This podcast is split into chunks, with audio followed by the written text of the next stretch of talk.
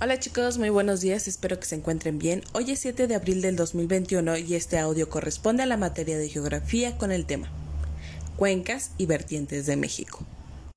Un mes anterior empezamos a trabajar como era la distribución de las principales formas de relieve en México, ya sea esto los volcanes, las montañas, eh, etcétera, etcétera, etcétera cómo éstas se iban dando a través de los movimientos también de la Tierra y el día de hoy nos vamos a encargar que en esa maqueta que ya ustedes realizaron le vamos a colocar unas cuencas y unos vertientes. Pero antes de colocarlos hay que saber a qué nos referimos con esto.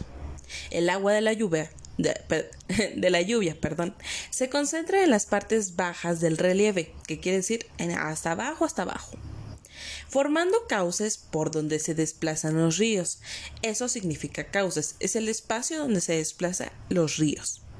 Y los ríos se alimentan de agua u otro este río cuyo cauce o longitud es mayor y se va denominando afluentes, afluentes, afluentes. El lugar hacia donde fluyen los ríos se conoce como vertiente y puede ser que se desemboque hacia el mar o al interior del territorio. Entonces, cauce es donde pasa este, los ríos. Y el río con mayor este volumen o que tiene mayor influencia se le llama afluentes.